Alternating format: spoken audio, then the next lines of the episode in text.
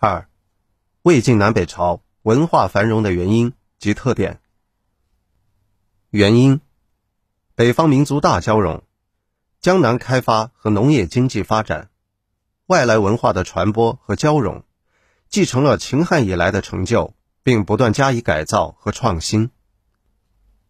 特点：带有分裂割据的烙印，如南北民歌风格的迥异。北朝民歌刚健豪放，南朝民歌艳丽柔弱。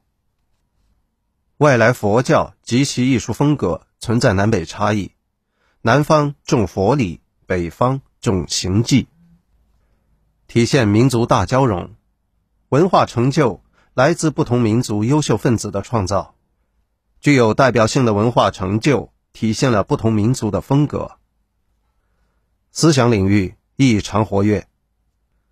道教官方化，佛教斗争激烈，玄学一度盛行，儒、道、释出现合流的迹象。尤其是佛教，在南北方的政治经济领域扮演了重要角色。文学艺术的各个门类中也有佛教的烙印。科技成就突出，如祖冲之对圆周率的计算，贾思勰的齐名要术，郦道元的水晶柱等等。承上启下的地位，为隋唐文化的繁荣昌盛奠定了基础。魏晋社会环境对书法绘画风格产生的影响。魏晋时期社会动荡，佛教、道教的传播。冲击了儒学，一些崇尚气节的文人，在政治上碰壁后，形成了一个以道德情操和理想人格为号召的士人群体。